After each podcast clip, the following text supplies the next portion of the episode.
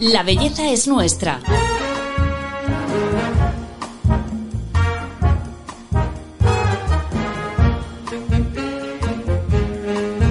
Un podcast de Telva.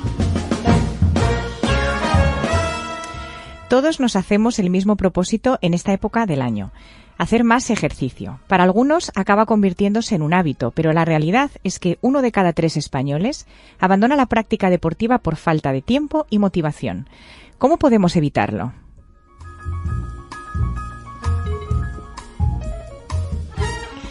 Hola, soy Paloma Sancho, directora de belleza de Telva. Bienvenidos a este podcast en el que vamos a hablar de un tema que a todos nos resulta muy familiar.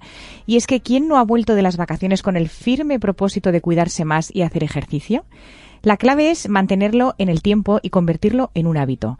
Para saber cómo, vamos a hablar con Sara Álvarez, creadora del método Reto 48, experta en práctica deportiva y coach nutricional. Sara, bienvenida. Gracias, Paloma. Bueno, antes que nada, darte las gracias, que es un privilegio estar aquí contigo y encantada de hablar sobre todo de este tema que tanto me apasiona.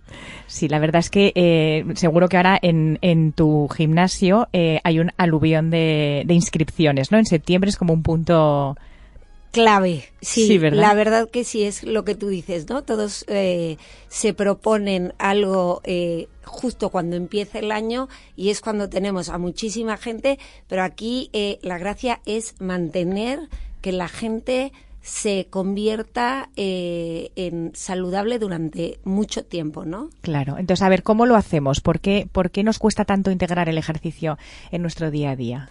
Bueno, yo creo que hay varios factores. Yo creo que eh, uno muchas veces es que no tenemos una un objetivo o una meta fijada, hmm. que nos eh, metemos al gimnasio el primer día con toda la ilusión, pagas todo el año, vas el primer mes, el segundo y para el tercero estás completamente desmotivada, ¿no? ¿Por qué? Porque creo que el no tener un objetivo eh, puede ser algo que te que te desmotive. Segunda cosa que creo que podría desmotivarte es eh, muchas veces el no tener el ejercicio que te encanta eh, es algo importante. Y luego, pues hacerlo en comunidad es súper divertido y muchas veces lo queremos hacer solos. Qué aburrido, ¿no? no sé qué opinas tú. Hombre, yo creo que siempre te motiva más tener a alguien que te va dando como las directrices, ¿no? y efectivamente compartirlo con gente. Sí, definitivamente. Y creo que eh, cuando empezamos el año y nos trazamos eh, esa como em, cosa en la mente de decir, esta vez sí puedo, también tenemos que ser conscientes que es como el 31 de diciembre, ¿no? Todo el mundo se propone igual que el 31 de agosto. Te levantas y dices, mañana soy deportista, que esto no sucede, no es como que te levantas y estás ya super fit, que hay que ir poco a poco, a poco. Y eso creo que es lo que hace que nos mantenga en el tiempo y que no nos desmotivemos. Tampoco querer hacer todo la primera semana. En ese poco a poco, ¿cómo lo planificamos? Un día a la semana, empezamos por uno, vamos eh, aumentando a dos, tres, eh, ¿cuánto tiempo hay que hacer eh, cada día? Haznos un poco un planning de cómo deberíamos hacerlo. Bueno, yo creo que eh, para alguien que está empezando de cero eh, y que, digamos, no tuviese alguna patología importante, eh, lo principal es acercarte a alguien profesional. Creo que siempre es importante cuando vas a iniciar. ¿Por qué? Bueno, pues porque te enseñan cómo hacerlo y eso es importante para no lesionarte. Eh, te diría que lo ideal es empezar por tres días a la semana. Si eres eh, principiante total, andar es algo maravilloso. Y con que andemos entre media hora, te diría yo, 45 minutos a un ritmo medio hasta vigoroso, pues es algo eh, que poco a poco te va dando las pautas para poder luego aumentar los días y poder hacer otro tipo de ejercicios. O sea, caminar, empezamos por caminar. Sí. Tres veces por semana. Sí. Vale. Sí. Eh, y de ahí te diría que eh, una vez que te sientes que lo has logrado de una forma como natural y que no te cuesta, te diría que dividiría mis, iría aumentando de días, evidentemente, y dividiría mis días en tratar de trabajar todas las partes del cuerpo. Vale. Eh, esto quiere decir, bueno, pues que unos días hagas cardio eh, o ejercicio más aeróbico, otros días hagas más fuerza, más tren superior o más tren inferior, eh, que trabajéis con cierto equipamiento, pero sobre todo creo que lo básico es aprender a trabajar con tu propio cuerpo. Que esto hace que lo puedas hacer siempre y donde quieras, que es una maravilla. Ya que además ahora con la pandemia lo de hacer deporte tú con tu tabla en casa también esto funciona bastante. Vamos, mucha gente lo hace, ¿no? Se ha cogido ese hábito también y es muy cómodo porque no necesitas, vamos, tienes 15 minutos y lo haces en casa. Totalmente. Creo que eh, esto que dices eh, nace mucho a raíz de la pandemia, si bien ya existía. Mm y creo que tiene sus pros y sus contras y, y, mi deber es decirlo. eh, pros, bueno, la verdad es que no pierdes el tiempo en desplazarte. Si solo tienes 15 minutos, yo siempre digo que siempre es mejor 15 que ninguno. Claro. Y, y, y 5 que ninguno. O sea, eh, pero también es verdad que en casa muchas veces no tenemos eh, el suelo correcto para hacer ciertos ejercicios. ¿Cómo, por ejemplo? Como, por ejemplo, si tú estás haciendo ejercicio en un piso de madera, ¿Sí? pues eh, y estás dando saltos, pues eh, el amortiguamiento que tienes, pues no es el mismo que tiene un gimnasio, ¿no? Eh, esto no quiere decir que ahora todo el mundo tenga que meterse al gimnasio y dejar casa. Sí. Pero sí es verdad que hay ciertos ejercicios que son mejores para hacer en casa que otros. Ah, vale, no sabía esto yo, porque te puede lesionar o te puede... Vale. Te puede lastimar sobre todo eh, cuando brincas y brincas sobre superficies muy, hmm. muy duras que no tengan ese como acolchamiento, se pueden lesionar. Ya. Luego está muy de moda también todos estos entrenamientos de muy cortos. De eh, YouTube está lleno de, de vídeos de entrenamiento de 15 minutos diarios, 7 minutos. Ahora está muy de moda uno de 7 minutos, que, que, dice que con 7 minutos diarios eh, te pones en forma y es suficiente. ¿Eso es así o...? A ver, te voy a contar un poco la teoría de, la, de, de los siete minutos. Lo de los entrenamientos de los siete minutos nace eh, en el 2013 aproximadamente. Y lo hacen eh, porque eh, mucha gente no tenía tiempo, pero la realidad es que eh, el principio era que se hiciese siete minutos tres veces. Ah, ¿vale? O sea, repetirlo varias veces, ¿no? Entre dos y tres veces. Es decir, 14 o 21 minutos. Vale. ¿Vale? Vale. Eh, estos ejercicios son muy efectivos porque consta de 12 ejercicios particulares. Sí. ¿No? Ejercicios de cardio, ejercicios de abdominales, ejercicios de fuerza y lo único que requieres es una silla y la pared de tu casa. Sí. Por lo cual es maravilloso porque no necesitas más ejercicio, más, perdón, más eh, equipamiento.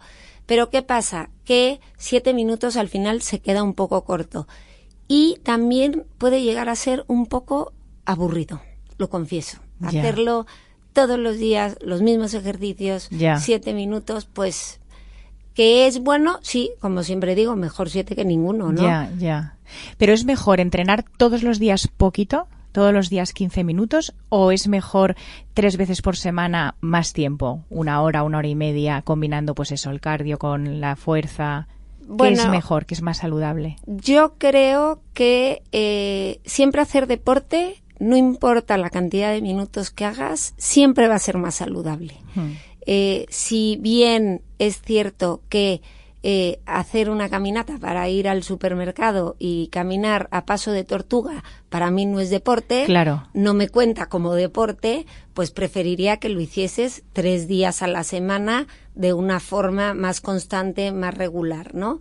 Y aquí hay unos estándares que marca eh, la Asociación de Deportistas de Estados Unidos que un poco dependiendo de la edad, los minutos que tenemos que hacer a la semana, que esto me parece súper interesante. Ah, cuéntanos, cuéntanos. Pues mira, eh, si tienes entre 6 y 17 años, tienes que hacer por lo menos eh, 60 minutos eh, diarios de... Sí, Sí, bueno, es que entre 6 y 17 somos unos jovenzuelos. Totalmente, en el recreo ya los has hecho. Eso, no, es que lo hacen ya en el cole. Eh, entonces, em, entre 60 minutos todos los días, de moderado a vigoroso. Entre 18 y 64 tienes que hacer entre 150 minutos y 300 a la semana, que tampoco todo el mundo dice, jo, muchísimo. Pues no, es media hora al día tampoco es tanto. No es tanto. Si lo haces, si son 150, pues lo haces cinco veces a la semana. Si, si los quieres hacer un poco más días, pues es un poco menos. Y esto de forma moderada. Y de forma vigorosa, entre 75 y 150 minutos al día. Creo que esta es una buena pauta hmm. para que la gente sepa cuánto ejercicio deberíamos de hacer dependiendo de la edad que, tenemos, que esto es sumamente importante. Eh, a la hora de elegir el tipo de ejercicio que, eh, que, tenemos que hacer, aparte de que nos guste, que es muy importante, tú dices, para que, pues para que te enganche, también tiene mucho que ver los objetivos que tú tengas. Entonces, por ejemplo, dime qué hago si quiero, eh, no es lo mismo perder, perder peso, no es lo mismo el que quiere tonificarse o el que quiere, pues eso, o ganar masa muscular. ¿Qué, qué elegimos en función de...? Bueno, yo creo que eh, es importante decir que siempre hay que estar dentro de los niveles de salud. Creo que esto eh, hay una tendencia mucho a eh, estar mega ultra fit. que me parece genial, que, pero que siempre dentro de los rangos de estar saludable, ¿no? Entonces, que me, si me preguntas qué haría para perder peso porque lo necesito, pues más ejercicios aeróbicos, más cardio, ¿no? Ejercicios que requieran de mucho más oxígeno, que tus pulsaciones del corazón suban, ¿no? Esto lo que hace es quemar grasa. Y bueno, pues al quemar grasa, finalmente eh, vamos perdiendo peso, ¿no? eh, si me dices, bueno, quiero tonificar, que es una palabra que me encanta porque está muy de moda y es un poco una palabra muy de marketing, porque al final tonificar tiene que ver mucho con también ganar músculo, ¿no? Es como este intermedio entre eh, ganar músculo y estar fit, ¿no? Para tonificar lo que necesitamos es hacer eh, varias repeticiones, de ciertos ejercicios eh, entre 10 y 12 con cierto peso y para saber si el peso que estamos utilizando es el correcto, te diría que la clave es que las últimas tres repeticiones te cuesten un pelín de trabajo. Vale. Si tú las últimas tres repeticiones las haces como si puedas hacer 10 más, es nada. poco.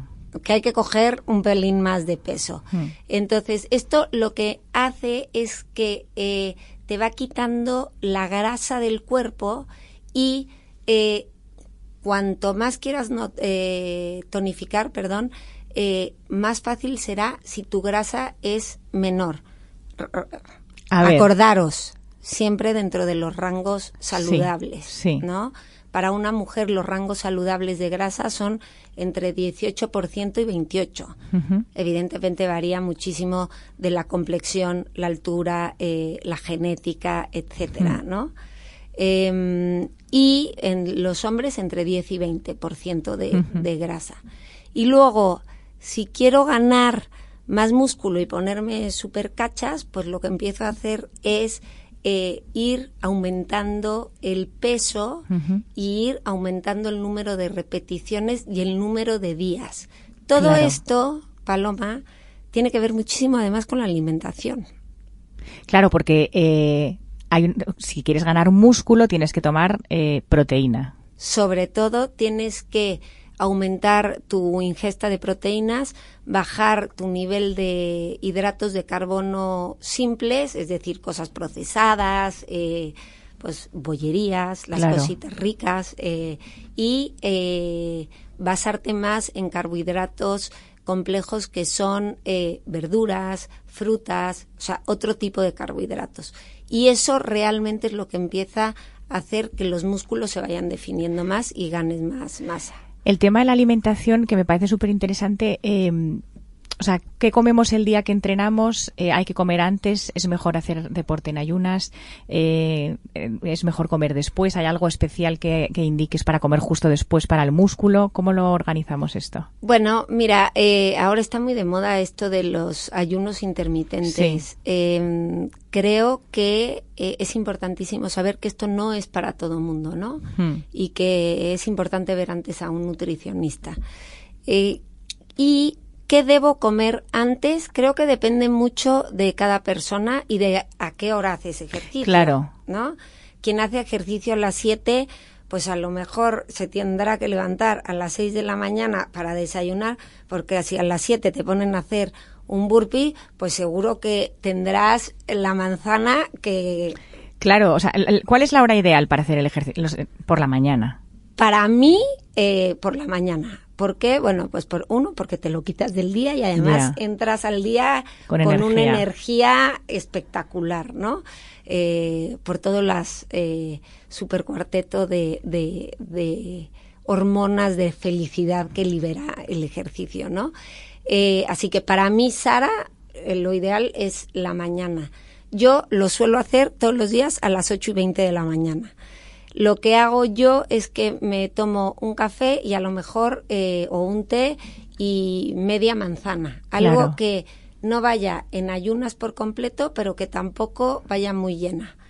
Pero esto es lo que te digo, un poco depende de cada persona, ¿no? Si te gusta desayunar bien, por lo menos lo tienes que hacer entre media hora, 45 minutos antes, antes de, hacer ejercicio. Sí, totalmente. ¿Y qué, podrías comer después? ¿Hay algo que indiques comer después para potenciar todo lo que has hecho de deporte? Sí, mm, después de hacer eh, ejercicio tenemos un rango de media hora donde a nuestro cuerpo le deberíamos de dar proteína. Y proteína no estoy hablando de el típico batido que todo el mm. mundo, proteína puede ser un yogurt, proteína puede ser un pedazo de queso, pueden ser unas lonchas de jamón, puede ser cualquier tipo de proteína que te apetezca. Esa media hora es muy importante para que el músculo se recupere y llegue bien al día siguiente. Sara, de los, de, los deportes que están ahora como más de moda, ¿cuáles dirías tú que son los, los top? Bueno, yo creo que está mucho de moda el ejercicio funcional, que es con tu propio peso. El pádel, bueno, está a tope y running. Creo que eh, correr está también archidemoda, ¿no? Entonces, eh, es un deporte que tiene todas, eh, muchas ventajas eh, igual que todos los demás. Justo tú antes estabas diciendo que, el running tiene como muchas cosas eh, beneficiosas, pero otras que pueden ser un poco, a lo mejor es un deporte que tiene también sus riesgos, que es un poco lesivo. Creo que es un deporte maravilloso porque lo puedes hacer, lo único que necesitas son unas zapatillas y lo puedes hacer donde quieras, donde estés, todo. Sin embargo, también creo que es un deporte que a la larga eh, tus rodillas eh, pueden sufrir, hmm. porque no es lo mismo correr en superficies eh, planas o hechas para correr que correr en la playa, que correr en la calle, que, ¿no? Hmm. Y creo que esto a la larga puede al final acabarte lesionando ciertas articulaciones de, de, tus, de tu cuerpo, ¿no? Especialmente las rodillas. Has mencionado también antes el, el, ejercicio funcional, que es con tu propio peso, o sea, no, no tienes que coger peso.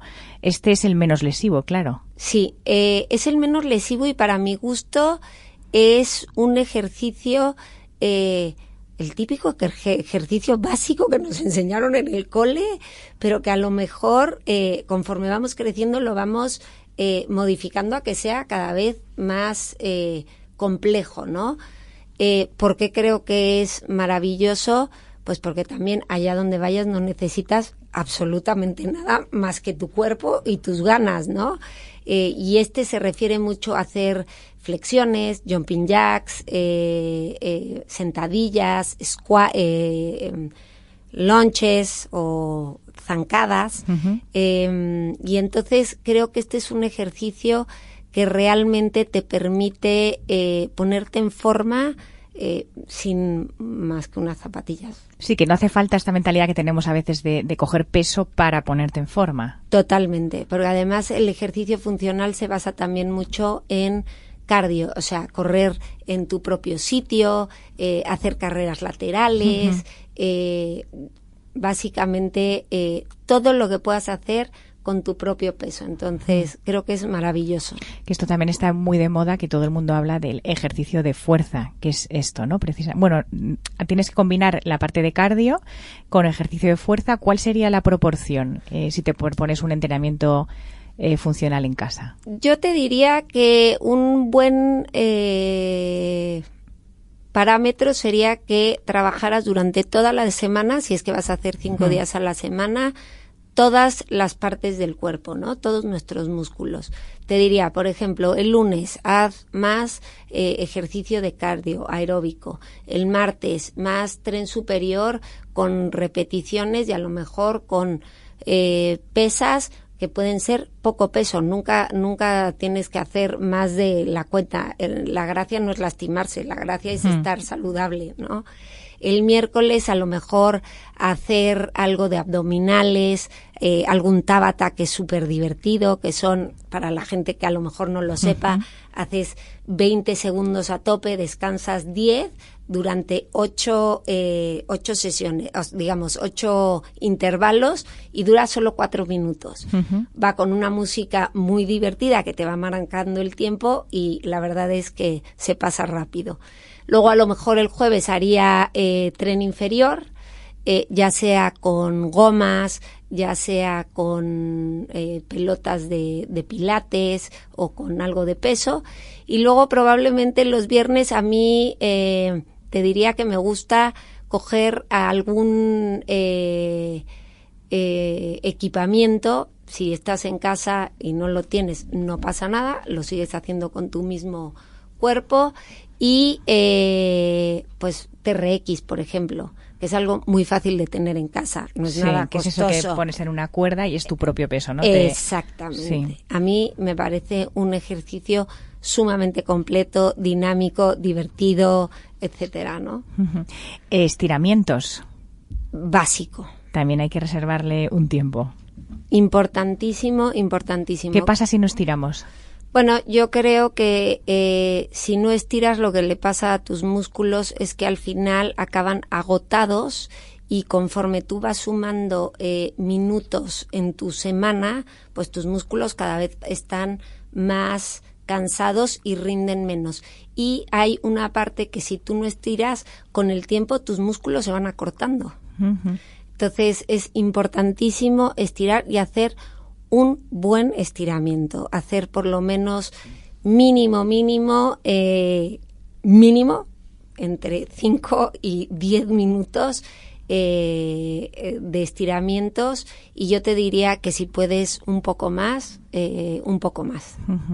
De las zonas que más nos obsesionan a las mujeres es eh, los glúteos y que son súper difíciles de tonificar, no es un músculo como complicado, y el abdomen. Sí, es verdad que las mujeres eh, siempre queremos trabajar más como el tren inferior. Yo creo que un poco porque es la parte sexy, ¿no? Cuando te puedes poner una minifalda, cuando vas a la playa, cuando te pones el bikini, cuando, ¿no? Eh, toda esta parte es como la que nos gusta que se nos vea mejor. También es verdad que los glúteos cumplen una función importantísima en el cuerpo. Eh, son los que nos estabilizan, los que nos dan equilibrio, los que nos dan extensión a la cadera, a la pelvis, ¿no? Tienen también su buena función. Eh, para trabajarlos, uf, hay que trabajarlos, ¿eh? Eh, me consta.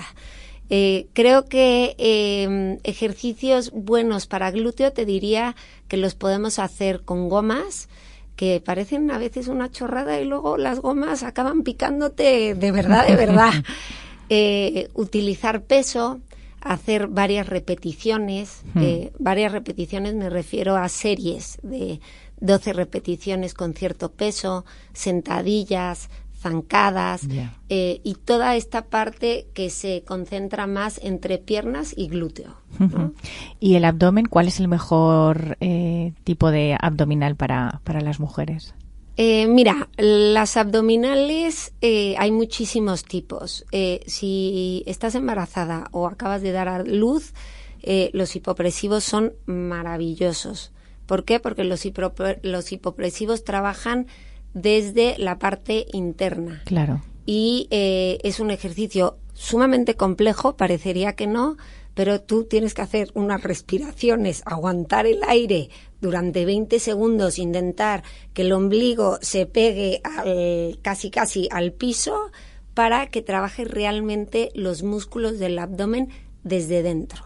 Hmm. Esto eh, nos ayuda a todo el mundo, estés embarazada, posparto, lo que sea, porque te ayuda a toda la parte de la pelvis, del perineo, las mujeres después de dar a luz muchas eh, tenemos incontinencia y esto ayuda muchísimo. Hmm.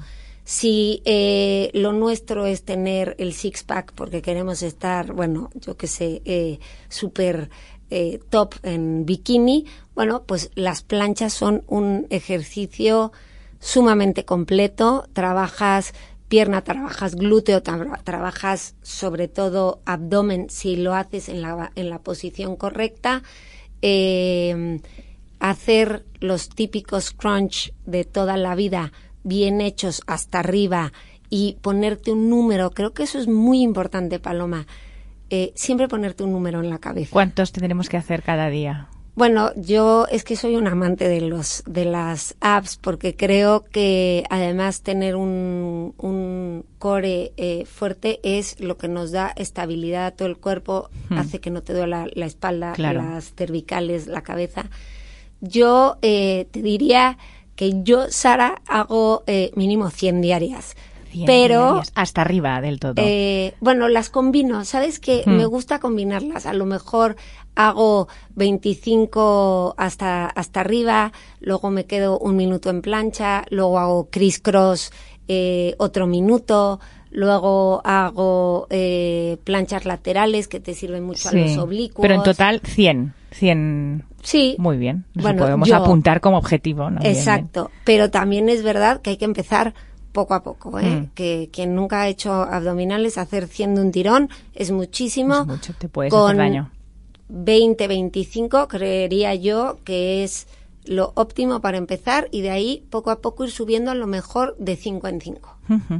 Bueno, Sara, pues eh, para terminar ya el episodio, te voy a pedir precisamente que me digas cinco claves para conseguir integrar el ejercicio en nuestro día a día poco a poco y, lograrlo con éxito.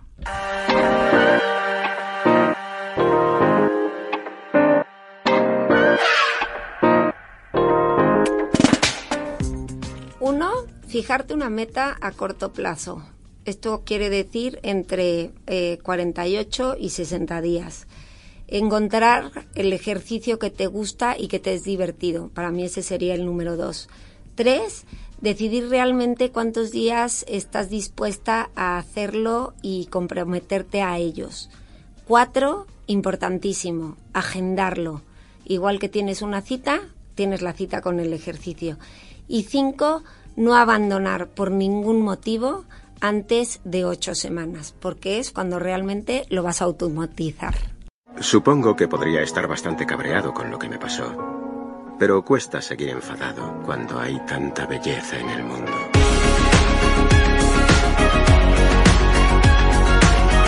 La belleza es nuestra. Un podcast de Telva. Bueno, pues hasta aquí el capítulo de hoy de, La belleza es nuestra. Sara, muchísimas gracias por todos los tips que nos has dado para empezar a hacer deporte. Gracias a ti, Paloma, ha sido un placer. Espero que la gente se anime y que, y que lo, lo, consigan. Seguro que sí.